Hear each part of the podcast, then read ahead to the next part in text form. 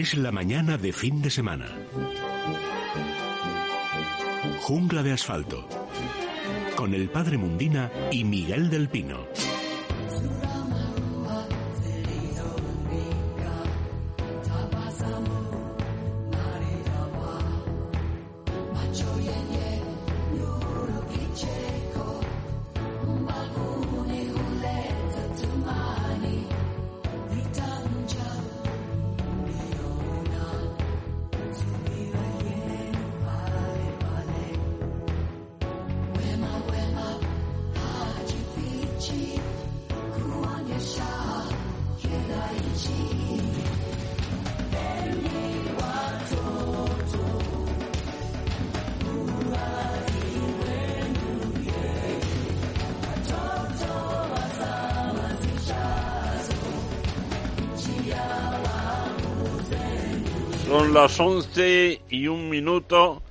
Mañana. Bienvenidos todos los amantes de la naturaleza, porque están en su medio ambiente natural.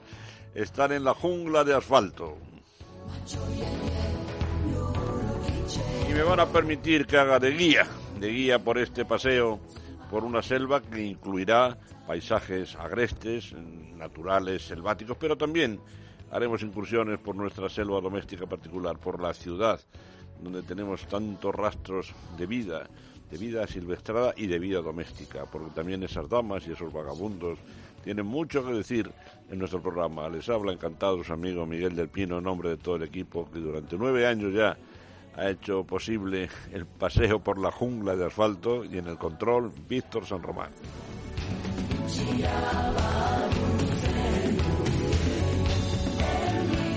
Como siempre, tomamos el pulso a la naturaleza. Y para ello, aquí desde el estudio de Es Radio, comenzamos abriendo la ventana y a ver qué nos encontramos. Es la mañana de fin de semana. Jungla de asfalto.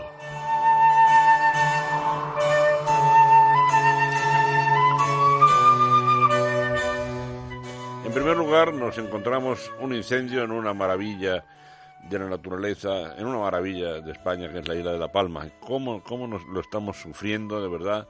Y qué solidarios, en el mejor sentido de la palabra, nos sentimos con esos vecinos de La Palma.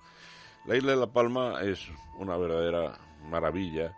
No descubro nada al decir esto, pero sí también decir que la naturaleza canaria, con esos parques nacionales como el de la Caldera, afortunadamente se parece que se ha podido frenar el frente que se dirigía hacia el parque en esa isla de La Palma, pero también son zonas muy mm, llenas de barrancos, escabrosas, donde es especialmente difícil controlar los incendios.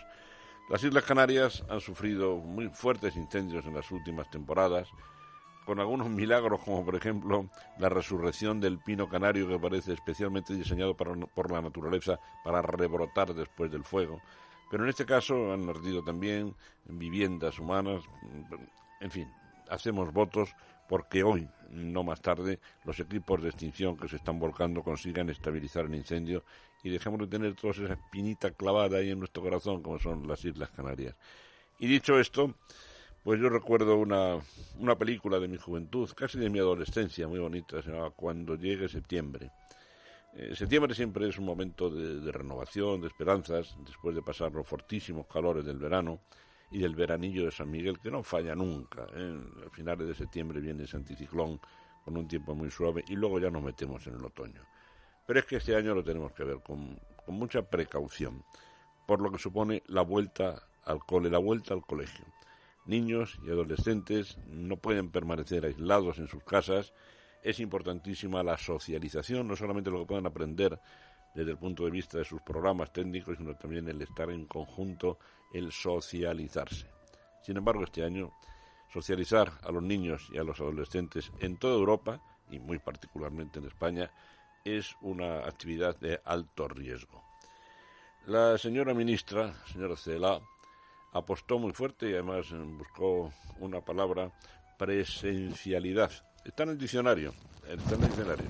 Perdón que acabo de tocar el micrófono y una vez más Recuerdo que no se debe nunca tocar un micrófono en una, emisora de radio. Perdonen los oyentes.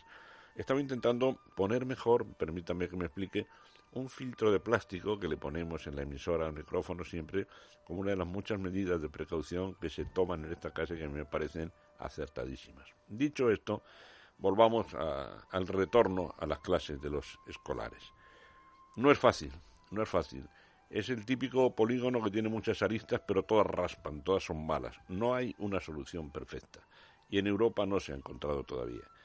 Se habla de distribuir a los, a los alumnos, niños, niñas, adolescentes, niños más difíciles todavía cuando más pequeños son, en células, células aisladas unas de otras.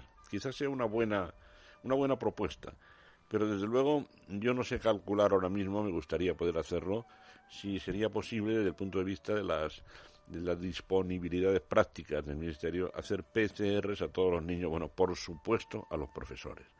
Miren, leyendo ayer las disposiciones que se han tomado por parte del gobierno para eh, proteger a los temporeros de la fruta, que están muy bien tomadas, uno piensa que por qué no se hace algo parecido con los profesores. efectivamente, ¿cómo se va a poner un profesor delante de un grupo de, adolescentes o de niños sin haber hecho unas pruebas PCR, por ejemplo? Hay que proteger mucho a los profesores, por supuesto, y a los niños, ¿qué hacemos? Hombre, PCR a todos, yo no sé si es posible hacerlo o no, el aislamiento en grupos burbuja puede ser interesante, en fin, que es muy difícil, que es muy difícil. Como el gobierno ha pasado del, estado de alerta, bueno, es una forma de llamar a lo que hizo con nosotros, y también de la ocupación, no sé si con K o con C, por parte del señor presidente de los telediarios para esos siniestros a lo presidente que nos sometía todos los fines de semana. Hemos pasado de eso a la nada, a mirar para otro lado, a ponerse de perfil, Después de apostar tan fuerte por la presencialidad, la señora Celada se quitó de medio, sencillamente, de manera que 17 comunidades autonómicas están en este momento absolutamente desconcertadas, sin saber cómo organizar la vuelta al colegio. Y precisamente en ese momento, sindicatos de izquierdas, encabezados por comisiones obreras, anunciaban hace unos días una huelga en la Comunidad de Madrid, una huelga en la enseñanza en la Comunidad de Madrid por inacción.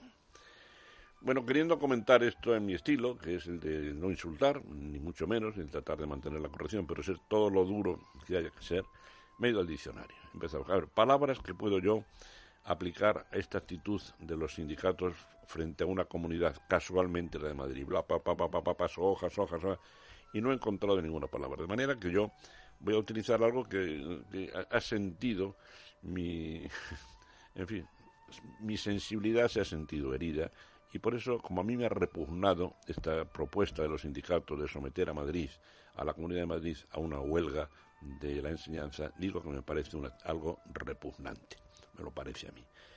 Porque precisamente en el momento en que hay que estar con la cabeza más clara, actuar con la objetividad mayor, recurrir al consejo de los médicos, de los científicos, en ese momento presionar a una comunidad con una huelga es algo muy difícil de calificar repito, para mí repugnante. Afortunadamente parece que eso no sale adelante, pero la simple propuesta ha dejado ya bien claro que la inacción del gobierno, en este caso, puede ser igual que ocurrió con la famosa eh, fase y los cambios de fase que retrasó también a la Comunidad de Madrid, pues puede ser un magnífico instrumento para que las comunidades que no son del partido del gobierno sean discriminadas en su trato y las pasen moradas por tener que soportar presiones no científicas. Cuando se descubrió que Madrid no pasaba de fase, porque lo decía un comité de expertos inexistente, porque no había, Hombre, a mí me pareció muy blandita la postura. Yo creo que en ese momento no solo la Comunidad de Madrid, sino cada uno de los propietarios de un bar que había dejado de vender 20 cafés durante esa semana que estuvo que se mantuvo la Comunidad de Madrid retrasada en las fases tenían que haberse querellado y protestado. No se hizo. Pues una vez más, esta obra de la enseñanza en la Comunidad de Madrid por inacción, cuando la señora Cela, dicho lo de la presencialidad, se quitó en medio, me parecería como una injusticia monumental y creo que verdaderamente no es de recibo. Así que dicho esto, pues vamos a ver si se consigue que la vuelta a los colegios sea de la manera más prudente posible y si hay que pasarse mejor de prudente que de arriesgado. Porque los niños, que gracias a Dios y a todos los santos son menos atacados por el virus, es lo único que tenemos que agradecerle a este virus, que haya respetado a nuestros niños, por lo menos en la gravedad de los síntomas, ¿verdad? Pero los niños sí podrían ser tremendos contagiadores, súper contagiadores. Y hay que tomar todas las medidas del mundo para que eso no influya en el desarrollo de una segunda ola que sería ruinosa para todos y que sería tristísimo también en cuanto a número de muertos. Así que, señores sindicalistas, guárdense sus presiones para otro momento, porque en este lo que hace falta es el consejo de la ciencia, no la presión de nadie.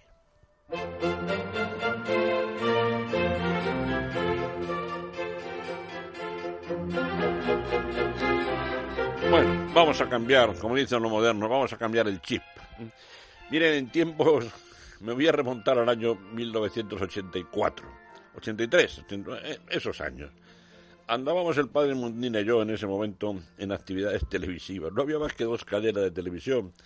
Salían entonces en la tele, en la tele, se decía televisión española, se decía, llega televisión española pues era algo muy gordo, te conocía todo el mundo. El Padre Mundina constituyó y constituye un verdadero boom en la comunicación, un fenómeno de esos que se dan cada muchos años y que son irrepetibles, algo parecido a lo que ocurrió también con Félix Rodríguez de la Fuente. Y cuando el Padre Mundina hablaba cada semana de una planta, recuerdo que Joaquín Prat, presentador en el programa en el que estábamos, que se llamaba Cosas, Joaquín Prat decía, el Padre Mundina peina las plantas con las manos. Cuando el padre abría, por ejemplo, el hecho, como decía ayer, lo abría y le pasaba las manos para que aquello se esponjara. Eso decía el, querido maestro Joaquín. El padre Mundina peina las plantas con las manos. Pero empezó a establecerse por ahí una corriente entre los propietarios de, establecimientos de venta de plantas, viveros, tiendas. Oye, ¿de qué planta va a hablar esta semana el padre Mundina? Porque la planta que hablaba el padre Mundina se acababan las existencias. No había suficiente, había que traer las que hubiera incluso de fuera de España, porque nombrar el padre una planta y enseñarla en televisión suponía su agotamiento. Bueno, pues ayer el padre Mundina nos dijo, eh, de una manera así muy casi misteriosa, que hoy traería una planta muy bonita. Si lo hubieran sabido, si los viveristas hubieran sabido cuál era, en esta misma madrugada hubieran llegado aviones llenos de esa planta para surtir el mercado. Padre Mundina, buenos días. Muy buenos días, Miguel. Qué tiempos aquellos, que diríamos hablando de la zarzuela, ¿verdad? ¿Qué sí, he escuchado, sí. Pues claro, la gente ha evolucionado muchísimo en el conocimiento del mundo de las plantas, afortunadamente, pero también en aquella época, pues, eh, bueno, las casas, no todas, eh, tenían las condiciones eh, climáticas necesarias para poder cultivar algún tipo de plantas. Hoy las, eh, la moderna edificación permite que prácticamente todas las plantas tengan vida y puedan perfectamente desarrollarse porque no se utiliza carbón, no, no hay humos en la casa y por lo tanto las plantas aquello que le molestaba y que eran momentos eran eh, elementos que podían estropear la planta pues hoy día no existen y se acomodan perfectamente bien. Padre nos tiene muy intrigados. Cuál es la preciosidad de planta que nos anunció ayer hoy tendríamos hoy hoy Miguel vamos a hablar de una planta. Mira cuando porque ahora el colegio parece que sea un cementerio bueno, ya tres meses, porque no sé, no soy el grito de los chavales, eh, el lloro de los pequeñitos, en fin, todo lo que supone, eh, pues el tener 1.300 alumnos, que esto es realmente vida, donde hay vida y además, aunque no tenga ya muchos años, pues se da cuenta de la viveza y de, de la alegría de los pequeños que te la comunicaban a ti también, no tenías derecho a estar nunca ni cabizbajo ni triste, porque la alegría de los lo más bonito del mundo, padre. Para mí, lo más bonito del mundo, la alegría de los niños. Claro, es muy comunicativa.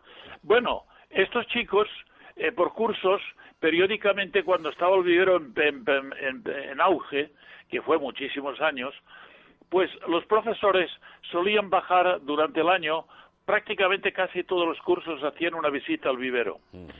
Eh, era también una clase, digamos, eh, que tenía su importancia. Luego seguramente hacían alguna redacción, eh, había algunas preguntas cuáles les había gustado más, si habían preguntado el nombre de la planta que más les gustaba, etcétera. Hoy yo dije ayer que hablaríamos de una planta que realmente es singular y ciertamente lo es. Hoy vamos a hablar de lo que a los chavales cuando bajaban al vivero una de las cosas que veía que se arracimaban y se amontonaban era porque encima de las mesas había colecciones de plantas llamadas carnívoras. Ah, ya, ya, ya, ya, ya, ya, ya, descubrimos el misterio. Venga, venga, padre, a ver, a ver. Claro, y, y esto les llamaba enormemente la atención. Bueno, pues entre, porque de plantas carnívoras se conocen aproximadamente unas 80 especies, que, que es mucho, 80 especies, cuyas especies normalmente arrancan desde Madagascar hasta Oceanía, pero yo diría que la mayor parte está en Borneo. En Borneo es donde más plantas carnívoras hay. Eh, ¿Por qué se arracimaban ahí? Porque descubrían eh, muchos aspectos que ellos ni podían imaginar cómo estas plantitas para cazar un cétido, eh, una mosca o mosquito, eh, cómo tenían una cantidad de ingenios que decía, fijaros lo que es la naturaleza, ¿no? Pero había una sobre todo que cuando ya estaban viendo, pum, pum, decía, y ahora vamos a ver a la reina de las reinas de las carnívoras. Yo le, le echaba mucho énfasis y, y, mucho, eh, digamos, discurso de plaza. Todos con los ojos abiertos como platos allí, a los niños. claro, y bajaba de las 40 o 50 que estaban colgadas en lo alto, yo bajaba una nepentes. Mm. Y cuando bajaba una nepentes, que llevaban cuatro o cinco ánforas, los chicos llamaban, mira, esos son jarros. Otro decía, esos son ánforas. Eh, yo les decía, después que ellos decían todo lo que querían, decía, botánicamente les llamamos anfibias. Anfibias, digo, tenéis que apuntarlo por si acaso un profesor os hace hacer un dictado, pues sabed que en vez de, de ánfora o de jarrón, poned anfibias y así lo hacéis mucho más elegante. Bueno, ¿Qué es lo que ocurría cuando yo bajaba una nepentes enganchada en todo lo alto? Bueno, yo tenía un plástico preparado, me lo ponía en la mano y decía, vamos a ver qué hay dentro de estas jarritas.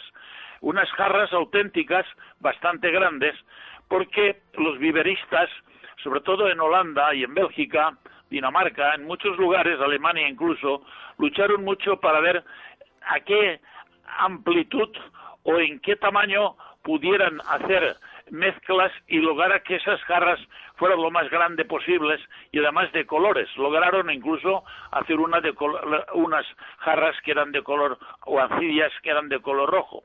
Bueno, la que yo bajaba era de un color marrón, pero eran grandes.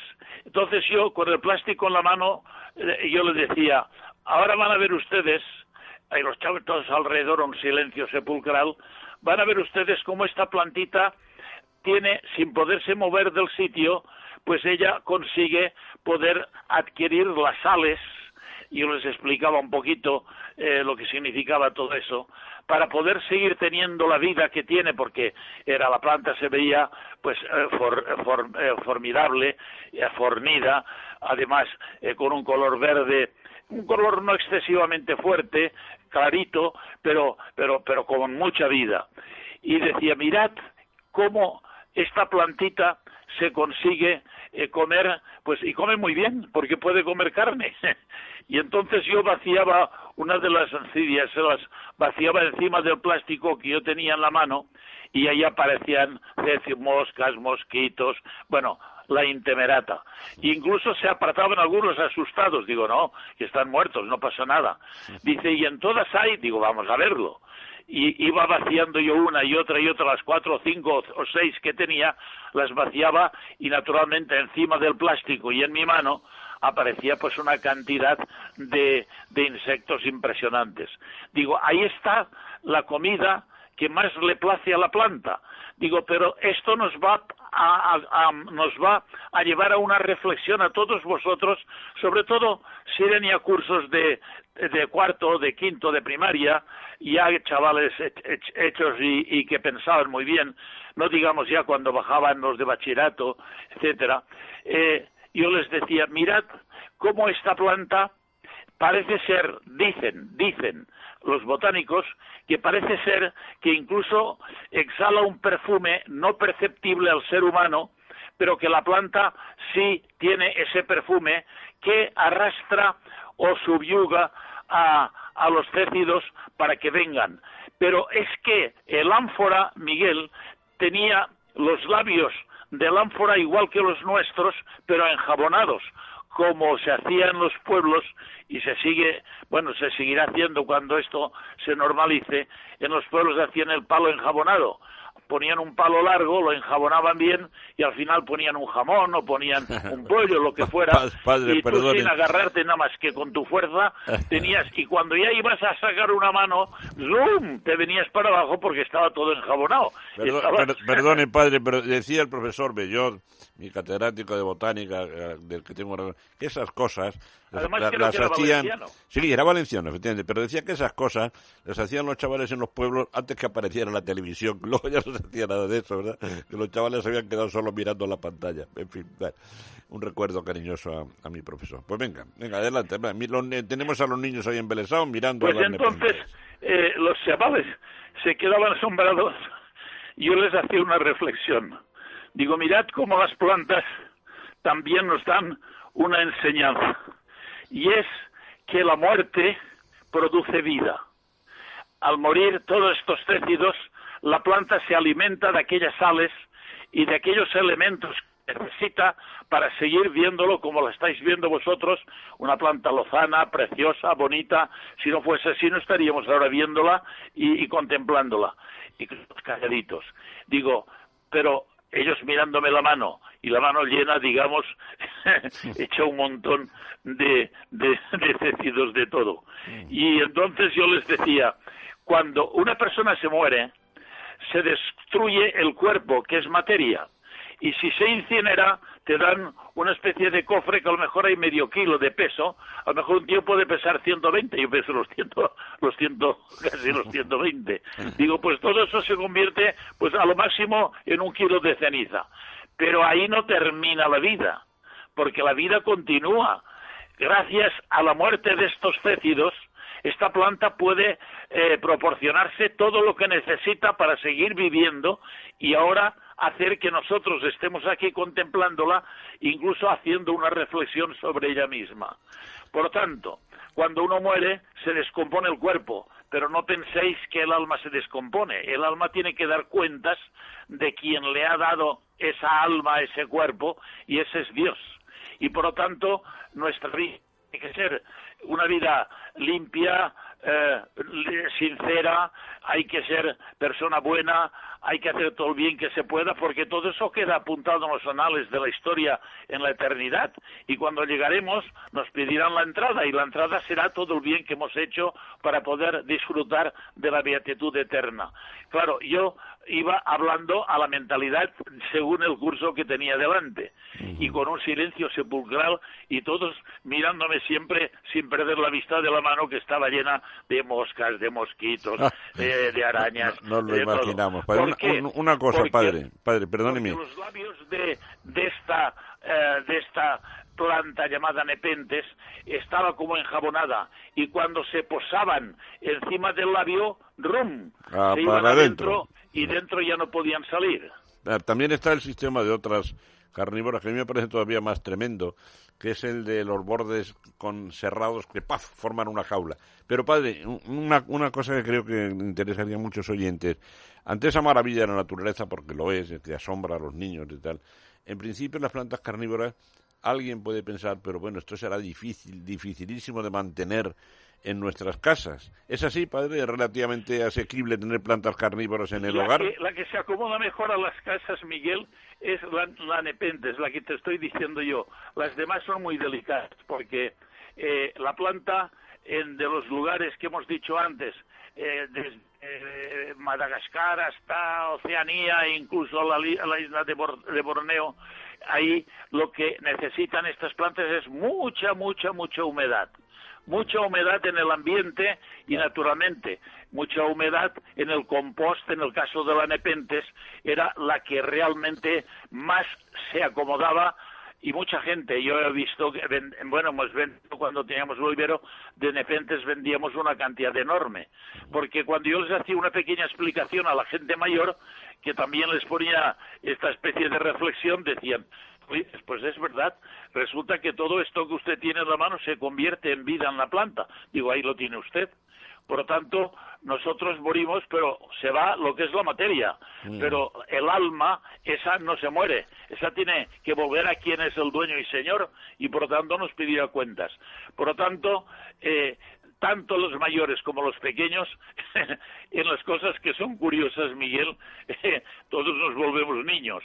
Y, y la gente escuchaba verdaderamente con verdadera fruición, incluso cuando se trataba de un grupo de gente mayor que venían a ver el vivero, y yo les al final les hablaba, digo, les voy a hablar de una planta que les va a gustar, etcétera, etcétera.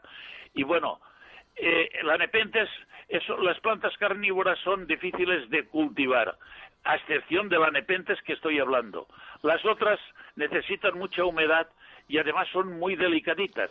Y por lo mm. tanto, pero bueno, yo tenía las colecciones porque me interesaba muchísimo que, sobre todo por los chicos del colegio, cuando bajaban, que tuvieran, que se quedaran en su mente en algunas plantas, aparte de otras muchas, porque claro, cuando veían un invernadero lleno, por ejemplo, de azaleas, se, se uy, uy, qué bonito, qué bonito, qué bonito. Bueno, los viveros cuando están bien cultivados y bien atendidos realmente impresionan. Y esto es lo que yo intentaba, que los chavales se llevaran siempre una buena impresión y que se aficionaran al mundo de la naturaleza y sobre todo digo, respetad la naturaleza porque esa naturaleza tiene en sí eh, mucha más historia y muchos más secretos de lo que nos podemos imaginar. En este caso, padre, verdaderamente yo me atrevo a decir en sentido figurado que son seres vivos que hacen trampa, porque claro, el nitrógeno las plantas tienen que tomarlo del suelo. Claro, que en suelos pobres en nitrógeno un grupo de plantas sean capaces de cazar seres vivos es una curiosísima trampa de la evolución, pero les da una ventaja para poder vivir en suelos pobres en nitrógeno al ser capaces de cazar insectos incautos que pasan por ahí. porque estas plantas, igual que la nefrolepis que hablé yo ayer, eh, son epifitas. Mm. Muchas de las plantas carnívoras viven en el suelo. Mm. Incluso la nepentes de la que he hablado últimamente, que hace las ánforas, las astidias, mm. esas ánforas, si están en el suelo, es más fácil que hasta ratoncitos de estos pequeñitos también se meten dentro. Hasta ratoncitos, en la, planta, en su ambiente normal, es mucho más fuerte. Incluso la sección es mucho más poderosa que cuando está cultivada en una maceta dentro de un hogar es obvio que la planta no tiene la misma consistencia y la misma fortaleza que cuando está en medio de la selva. Por lo tanto, estas son plantas epífitas, como ayer al hablar de la nefrolepis, la inmensa mayoría eran también todas epífitas. Vivían en los troncos de los árboles, encima de las piedras que tenían mucha mucha cantidad de humedad y sobre todo mucha cantidad de de, de, pues pues de, materia orgánica, etcétera, allí donde ella podía defenderse. Por tanto, estas plantas eh, eh, al ser epicitas, algunas de ellas eh, se, se crían abajo en el suelo porque ahí tienen mucha materia y porque los, los, los cualquier insecto rum, se mete dentro con mucha facilidad y de ahí ya no sale. Pero después son trepadoras. Se agarran a un árbol, pum, pum, pum, pum, pum, pum, y se van hasta arriba la copa porque allí es donde más cara. En fin, padre, que ha cumplido su palabra, ¿eh? que efectivamente la, la planta o las plantas de hoy son algo extraordinario, extraordinario. Por otra parte, son muy bellas. Así que queda cumplida su palabra y, y la semana que viene seguimos hablando, padre. ¿eh? Bueno, la semana que viene ya sabes, Miguel, que estamos prácticamente en el cenit. Bueno, cuando llegue, cuando llegue septiembre, que decía aquella película tan bonita, pero la semana que viene efectivamente hablaremos de, forma especial. Padre, hasta entonces, hasta entonces. De acuerdo. Un, fuerte abrazo. Adiós. Va a ser buen día.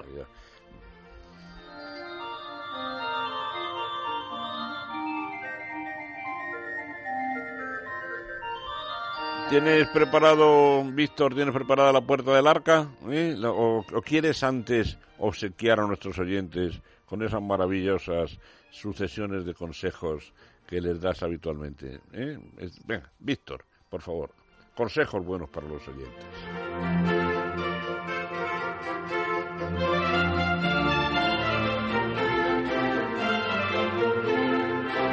Jungla de asfalto con el padre Mundina y Miguel del Pino.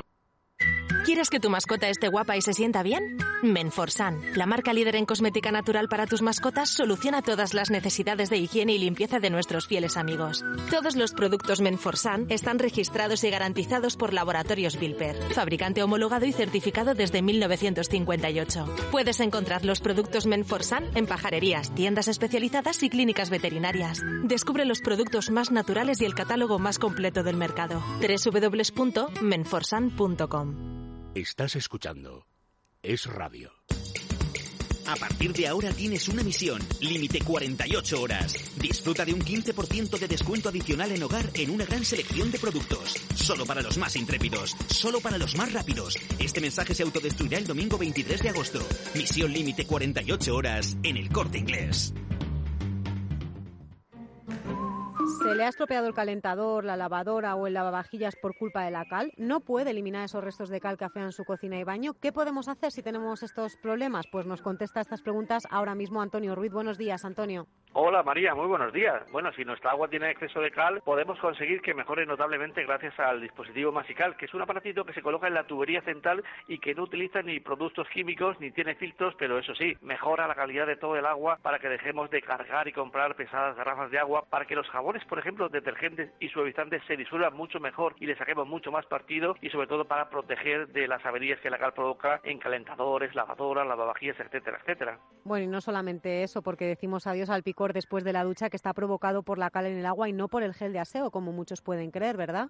Efectivamente, ahora esto no sucede y bueno, incluso hay que decir que Masical es un producto que dura siempre, que no se estropea, que no consume nada y que además se coloca sin hacer ninguna obra en la tubería principal de nuestra vivienda, negocio, en fin, del lugar que queramos tratar. Ahí voy, porque sabemos que para viviendas se pide muchísimo, pero ¿para dónde más os piden Masical y cuáles son las garantías que ofrece el producto?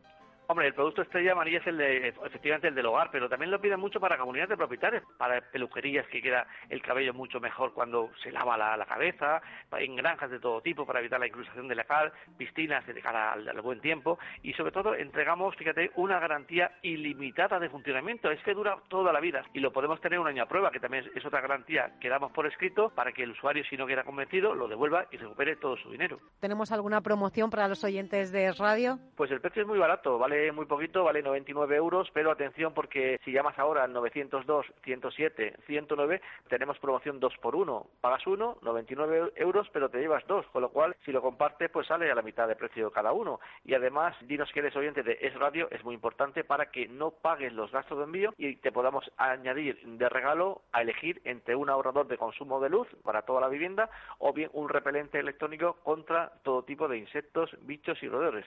Dos por uno en Masical, llamando al 902-107-109 en Masical, 902-107-109. Gracias, Antonio. Gracias a ti, un saludo.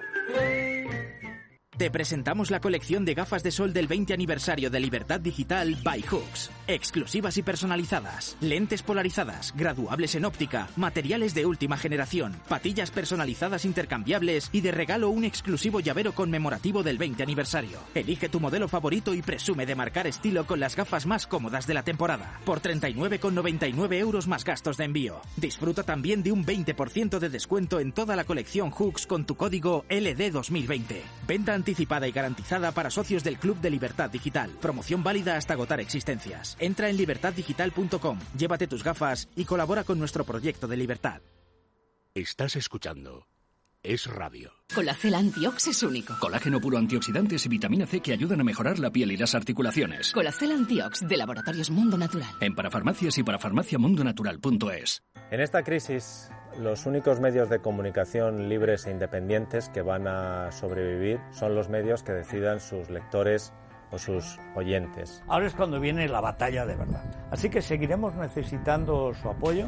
Porque eso nos ayuda a seguir informando, a seguir estando ajenos a las presiones del gobierno. Cualquier ayuda, por pequeña que sea, es para nosotros vital. Tenéis un enlace en la cabecera de Libertad Digital. Donde podrán encontrar una pestaña específica donde se explica cómo colaborar con nosotros, bien mediante alguna donación, bien haciéndose socios del Club de Libertad Digital. Ya ha habido mucha gente que ha colaborado de esa manera. Entra en Libertad Digital, busca el enlace con la palabra colabora y apóyanos. O llama al 91 409 4002. Colabora. Colabora. Colabora. 91 409 4002. Nosotros, como siempre, lo vamos a dar todo. Colabora. Recuerda, con Mundo Natural tus complementos alimenticios, alimentación bio y cosmética natural en tu casa en 24 horas. Pedidos en parafarmaciamundonatural.es y por compras superiores a 70 euros regalo seguro.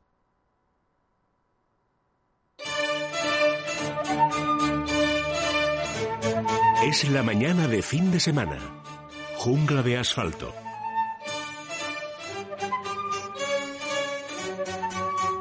Abrimos el arca, pero cuidado, que no se escape nadie, porque como se escape alguno, vuelan de maravilla. Hablamos de un grupo de aves que se conoce en el mundo de los aficionados como los del pico curvo. Técnicamente sería la familia de las citácidas, orden citaciformes, es decir, para entendernos, guacamayos, loros, cotorras, cacatúas, agapornis, forpus, periquitos, ese personaje encantador diminuto, ¿verdad? Hombre, quizá el número uno, el rey de las aves domésticas sea el canario, pero ojo que con el periquito le salió un fuerte competidor y si no, que se lo digan a nuestros oyentes que muchas de sus comunicaciones con nosotros, que por cierto, tanto hemos agradecido durante estos años, nos hablan muchas veces de su periquito. Los de pico curvo. El periquito es el DAE, entre ellos. Procede de Australia y forma allí inmensas bandadas, enormes bandadas. El periquito ondulado, se llama así por el, el ondulado, que forman dibujos oscuros, negros en, el dorso, sobre un plumaje general verde hierba. Por cierto, España, a través de nuestras Islas Baleares, tuvo mucho que ver con la aclimatación en Europa del periquito. Si el canario procede de las Islas Canarias y todos los que hay en el mundo, que son millones, proceden de allí, es por lo tanto un pájaro genuinamente español, el periquito es australiano, pero repito, su aclimatación en Europa pasó en sus primeros momentos por las Islas Baleares y de allí al Crystal Palace de, Londres, donde un día causó asombro, admiración, que el periquito verde había mutado y se había convertido también en ejemplares azules. Pero modernamente muchas otras aves de pico curvo se han incorporado al mundo de los animales de compañía frecuentes. Por ejemplo, los agapornis, que han triunfado de una manera espectacular. Los, agapornis son loritos en miniatura procedentes del continente africano y más modernamente los Forpus, estos americanos. Su pequeño tamaño les hace encantadores loritos de compañía, pero para quien quiera algo más, ahí están las pirruras, ahí están las diferentes especies de cotorras y ahí están los loros, el mundo de los loros. Atención, la gran mayoría de las especies de loros están hoy sometidas a férreo control de manera que no se casen en la naturaleza. Pero afortunadamente ya sabemos criarlos en cautividad y hay que exigir que todos los que llegan en este momento al mercado sean ejemplares domésticos. Además, un loro, una gran cotorra, criado en cautividad, puede ser un animalito encantador. Un loro cazado en la naturaleza es una criatura salvaje, feroz, que no nos va a rendir la más mínima satisfacción. Tendremos toda la vida un animal cautivo que no está en condiciones de proporcionarnos la menor satisfacción. Así que las aves de pico curvo, presididas por el periquito, por una corte de hermanos mayores, los agapornis y los forpus, que además se caracterizan por tener una enorme inteligencia. Durante mucho tiempo no se reconoció esta inteligencia, son aves, y las aves pues hay que reconocer que tienen reflejo maravilloso, su comportamiento es una sucesión de reflejos, por ejemplo, cuando ven abrirse el interior del pico de un pollito para y ven el color de la mucosa o, los puntitos que hay allí dentro, van hipnotizados a darle de comer, es un reflejo. Pero en el caso de los, de los citaciformes, hubo que empezar a reconocer por parte de los etólogos que su inteligencia es portentosa, hasta el punto de que los grandes loros son en este momento considerados todavía más inteligentes que los perros y casi, casi al nivel de los primates, casi al de los monitos. En Madrid, en el Madrid castizo, no ya del género chico, sino del siglo XX, era muy frecuente el loro gris, porque Guinea, en la Guinea ecuatorial, entonces Guinea española, allí hay muchísimos y venían muchos al mercado. Y era muy frecuente el loro de la taberna, que cuando alguien salía decía, ¿has pagado? Tan, Ay, qué gracioso. Pero es que no ha habido más remedio que reconocer que los loros asocian situaciones y personas. ¿eh? De manera que un loro que dice algo relacionado con lo que está pasando no es una simple máquina de repetición, sino que está, si me permiten, razonando. Ya sé, por supuesto, que el canto de estos animales se modifica por una estructura muy carnosa de la lengua que le permite articular sonidos y por eso imitar palabras, pero ojo con los citaciformes, ojo con los citácidos, que son muy listos, mucho más de lo que hasta hace unos años pensábamos. La gran facilidad de su alimentación, porque durante mucho tiempo los pequeños citácidos comen mijo, comen semillas, y los grandes loros también comen mezcla de semillas, pipas de girasol también, pero es que modernamente disponemos hasta de extrusionados, es decir, piensos compuestos comparables a los que podemos tener para perros y gatos. Pero de todas formas, en este mundo de los grandes citácidos hay que recomendar que, no caigamos en la tentación de tener un loro o una gran cotorra porque es muy gracioso y porque dice cosas. Vamos a tener en casa un animal muy inteligente, muy sensible, que seguramente elegirá un amigo entre todos los que le cuidan, que no siempre es el que le da de comer, y se dejará rascar por él y tratará de rascarle con el pico, porque esta, con, esta conducta es muy típica de los grandes loros, también de los intermedios, incluso de los periquitos. En una bandada para establecer un orden, una jerarquía. Todo loro o periquito tiene a quien rascar y quien le rasca, y eso establece el orden jerárquico. Así que cuando su loro o su periquito incluso se deja rascar por usted, está haciendo algo muy natural, ¿eh? está socializándose. Y luego querrá jugar también con su piquillo, darle una especie de caricias, está socializándose con él. Por otra parte, la veterinaria tiene muy bien controlado el mundo de las enfermedades de estos animalitos. Así que no queda más que una objeción que hacer, la del tráfico de especies silvestres siempre indeseable y que nos aseguremos cuando compramos animalitos de este tipo, los de pico curvo, los inteligentes animales de pico curvo, que vienen con papeles, es decir, que vienen con certificados de que han sido criados en cautividad. De ninguna manera se puede seguir eh, admitiendo su caza en sus hábitats naturales. Así que dicho esto, nada, a criar con sus periquitos, ya saben, con cajoncito de madera exterior y a disfrutar de ellos. Y si hablan, pues mejor. Permítanme que, aunque lo he contado ya, pues repita una anécdota que a mí me llamó mucho la atención. Es que cuando yo hacía mi famoso zoo loco en televisión hace muchos años, un niño llegó con un lorito que decía que hablaba muy bien, pero no dijo ni pío.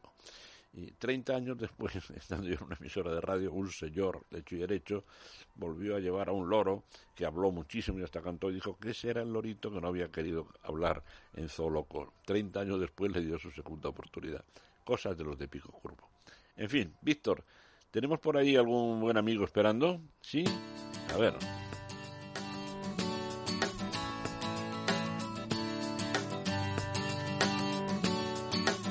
no me lo puedo, no me lo puedo creer que sea tan buen amigo de nuestro programa como para en plenas vacaciones hacernos un huequecito y venir a charlar en directo con nosotros.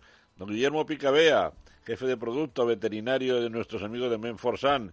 Bienvenido a, tu casa, que es esta, Guillermo. Bienvenido. Buenos días, buenos días, Miguel. ¿Cómo estáis? Yo, como, como has dicho, muy bien, de vacaciones. Estoy en un lugar de reyes, Miguel. Estoy que hablo desde el Escorial. Hombre, hombre, hombre, de lo más bonito de la Comunidad de Madrid, con perdón de todo lo demás, pero es que el Escorial y, su monte de avantos y esos robledales, no eligió mal sitio, no eligió mal sitio su majestad para poner ahí su silla, la silla de Felipe II, ¿verdad? Efectivamente, efectivamente. Ahora mismo estoy viendo el monte Avantos, a la izquierda la Machota, mm. y bueno, hace un día espectacular, sin una nube, sin viento, pero muy contento, Miguel, de estar contigo y con todos los oyentes de Jungla. Bueno, me quiero aclarar que esto no es ni mucho menos una participación publicitaria. Hoy viene nuestro amigo, el veterinario, el doctor Picabea, con nosotros. y en ese sentido, Guillermo, llevamos mucho tiempo nosotros mm, diciendo que la vuelta al, alcohol, la vuelta a casa después de las vacaciones es un momento especialmente importante para llevar a nuestro animal al veterinario, ¿verdad? Me imagino que coincides como profesional en ello, ¿verdad? Evidentemente, Miguel, después de, las vacaciones, donde quizás hemos estado con, nuestro animal de compañía en un lugar diferente, eh, a muchos kilómetros de nuestra residencia habitual, pues efectivamente, tanto cuando venimos de vacaciones, eh, recomendamos siempre una visita a nuestro veterinario de cabecera, pues para que chequee que todo está correcto eh, y que nuestro animal puede volver a, a casa en septiembre, como los niños al cole, sin ningún problema sanitario. Perfectamente. Guillermo, fíjate, durante mucho tiempo, desde luego desde la primavera, venimos manteniendo con, con nuestros amigos, con Benforsan, con vuestros laboratorios, me atrevo a decir que una guerra contra los insectos voladores. Fíjate si nos está dando la razón la aparición de estos brotes de mosquitos con el virus del Nilo, ¿verdad? Entonces, ahí Menforsan viene practicando una táctica que a mí me parece la mejor, que es prevenir, ¿verdad? Prevenir los ataques en vez de tener luego que fumigar. Ahora hay que fumigar, no hay más remedio con, con el virus del Nilo, pero es mejor prevenir, ¿verdad? Guillermo y Menforsan es, especialista en esto, ¿verdad? La prevención es nuestro uno de nuestros lemas dentro de todos los productos que Laboratorios Wilper fabrica. Eh, y sobre todo, Miguel, la prevención con productos naturales. Siempre tiene que haber una alternativa natural a bueno a todo lo que estamos ahora oyendo de bueno pues de, fumigaciones de pesticidas de productos químicos. Cuando ya no hay entonces eh, entonces eh, la prevención usando productos naturales tanto para insectos voladores como para bueno otros tipos de insectos que pueden afectar sobre todo a nuestro perro como puede ser eh, las garrapatas las pulgas pues bueno siempre con una prevención. Es como si tienes yo te voy a poner un ejemplo muy claro es como si tienes un coche y no lo y no lo, no, no, lo revisas, no lo, no lo mantienes a punto, pues al final el coche se avería y tienes que ir a un mecánico y entonces, bueno, esto sería el símil con nuestros animales de compañía al utilizar productos eh, naturales que no tienen contraindicaciones, efectos secundarios que permiten prevenir averías importantes después, ¿no? Entonces, pues sí, Laboratorios Vilper y la marca Menforsan siempre eh, son conscientes de este tema y, y bueno, pues dentro de todas las referencias que tenemos eh, totalmente naturales, eh, los productos pueden ser... Eh, los mosquitos los mosquitos se han puesto de acuerdo para cortar esta comunicación. Es una auténtica conspiración contra el doctor Picabea. ¿Estás ahí, Guillermo? Ah, miserables. Sospecho de los flebotomos. Sospecho de una bandada de flebotomos para cortar esa comunicación. Pero volvemos a... ¿Estás ahí, Guillermo? Sí, perdona. Uno no, si es que una bandada de flemotomos se, han puesto de acuerdo para, para cortar la comunicación. Sí, pero les hemos, les, hemos, vencido. Ya, cosas, del directo, Miguel. Pues como te decía, bueno, Laboratorios Vilper, eh, dentro de sus marcas, ten en cuenta que no solo fabricamos eh, productos de cosmética y de higiene, los flebostomos atacan, atacan de nuevo. Ya me parecía a mí demasiada felicidad que el doctor Picabea en este caso estuviera en directo con nosotros. Pero bueno, teniendo en cuenta que se trataba fundamentalmente de, hablar con un amigo, con un amigo que durante nueve años ha estado con nosotros en el programa, por lo menos lo hemos conseguido. ¿eh? Y e insistiendo en el mensaje que él nos estaba transmitiendo, pues cuando empezamos en esto, yo cumpliré, si Dios quiere, 50 años en la radio la próxima temporada. Y cuando empecé en esta andadura, pues había muchos aficionados que se lanzaban al mercado con un producto cualquiera, tanto en cosmética como en alimentación. ¿Cómo ha seleccionado la selección natural que diría, que diría Darwin estas cosas y hoy ha quedado para profesionales? ¿Recuperamos a Guillermo, Víctor? Está muy bien. Pues Guillermo, un abrazo muy fuerte, ¿eh? un abrazo muy fuerte. Gracias por vuestro apoyo durante tantos años a este, a este programa. Gracias también, muy especialmente, por tu amistad personal. Todas las semanas hablamos, hablamos de los, de los problemas que afectan a los animales de compañía, tanto a los pájaros como a los perros, a los gatos, y de ahí pues extraemos los consejos que nos han parecido más útiles para los oyentes. Un abrazo muy fuerte, doctor Picabea, Guillermo Picabea, veterinario, en nombre de nuestros fieles y tan fieles durante nueve años amigos de Menforsan un momento, un momento. A ver, más amigos por ahí. Espera, a ver. Nos sobrevuela una rapaz preciosa. Vamos a ver. No es un águila real, tampoco es imperial, es un águila de tamaño. A ver si va a ser una perdicera. Vamos a ver. A lo mejor no lo puede aclarar otro buen amigo de este programa, Ernesto, Ernesto Álvarez, que nos habla en nombre de Grefa, Grupo para la, para la Recuperación de Especies de la Fauna Autóctona. Ernesto, buenos días. ¿Estás ahí, Ernesto? La interferencia de los flebotomos también te afecta a ti. Bueno, quiero aclarar que GREFA, Grupo para la Recuperación de Especies de la Fauna Autóctona, es una entidad que reside en Majadahonda, muy cerquita de Madrid, en un monte precioso aquí al lado mismo de la, de la ciudad de Madrid, y que Grefa es una entidad que se dedica a tratar de dar una segunda oportunidad a animales que han tenido un mal encuentro. Lo primero que te puedes encontrar allí es un buitre, pobre, encima de una carretilla intentando recuperarse, pero en los últimos años Grefa, convertido ya en una, en una entidad mm, verdaderamente impresionante desde el punto de vista científico, ha obtenido éxitos especiales con dos especies de rapaces. El águila perdicera, o el águila azor perdicera, como se ha querido llamar también, y el cernícalo primilla, en la instalación de sus primillares. Víctor, con actividad febril, intenta recuperar la conexión con Ernesto, pero aquí siempre hay que decir lo mismo en este programa. Buscamos a nuestros amigos no en una oficina, sino en el medio natural, y a veces es difícil recuperarlos, es difícil encontrarnos. Damos un poquito de tiempo a, Víctor para intentar recuperar la conexión con Ernesto Álvarez de Grefa y mientras tanto mm, recordaré yo que el cernícalo primilla, pequeño halconcito precioso en miniatura, y su primo hermano, el cernícalo común, bueno, tienen este nombre porque se ciernen, es decir, porque están volando y cuando ven una de sus presas principales, que puede ser simplemente un saltamontes, se quedan colgados en el aire y empiezan a mover las alitas tanto que permanecen quietos hasta que se lanzan en picado. Hombre, el picado del halcón es algo impresionante, el halcón es una paloma, pero en este caso el picado solamente son unos saltamontes, pero tiene también, tiene también su, su, gracia. En Grefa ha, ha, instalado muchos primillares en, la, en las zonas donde hay más posibilidades de que proliferen las plagas plagas de roedores. Y por eso hay que felicitarles y así lo hacemos. Ha sido una pena perder la conexión con Ernesto, pero sabe Dios por dónde andará. Como Ezequiel. Yo quería darle las gracias a Ezequiel Martínez, nuestro querido amigo, uno de los naturalistas más queridos en España, por tanta colaboración con nosotros y en estos tres minutitos finales, pues puede ser un buen momento para, para hacerlo. Ezequiel, buenos días, ¿estás ahí? ¿Qué tal, Miguel? Buenos días a todos. Buenos días. Gracias por tanta amistad con nuestros oyentes, con nuestro programa durante tantos años. ¿eh? De nada, hombre. ¿Dónde andas? ¿Dónde, dónde, te has bueno, instalado? Tengo que subirme a un pico muy alto para tener cobertura, o sea, imagínate. Bien, bien, muy bien. Te agradecemos ese esfuerzo en nombre de todos los oyentes. ¿Y has llegado arriba ya del todo? He llegado arriba hace un rato, ya estaba esperando la llamada. ¿Qué se ve desde allí, Ezequiel? madre mía, pues unos paisajes inmensos. Estoy casi por encima de un castañar y mm, luego tengo pues un cortín, que es un edificio que se hacía con cuatro metros de tapia o cinco para que el oso no entrara a las colmenas. O sea, imagínate.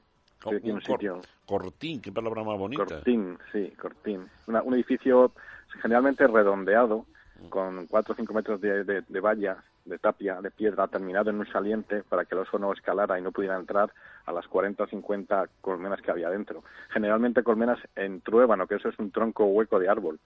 Sea, que imagínate, eso es tendrá 200 años, 300 o incluso más este edificio. O, incluso más, incluso más. Porque si entra, si entra, madre mía, qué festín, ¿verdad? Con lo que le gusta la miel al oso, ¿verdad? Además, este edificio no tenía puerta, o sea, imagínate, el paisano tenía que llegar y poner una escalera de madera y luego quitarla. Y, ahí hay como mm, versiones de estas casi de cuento donde dice que el oso llega a poner la escalera, o sea, que tú imagínate. Pues no te digo yo que... No se la ha visto nunca, ¿eh? No se la ha visto nunca, pero alguna vez sí que ha entrado dentro en alguno.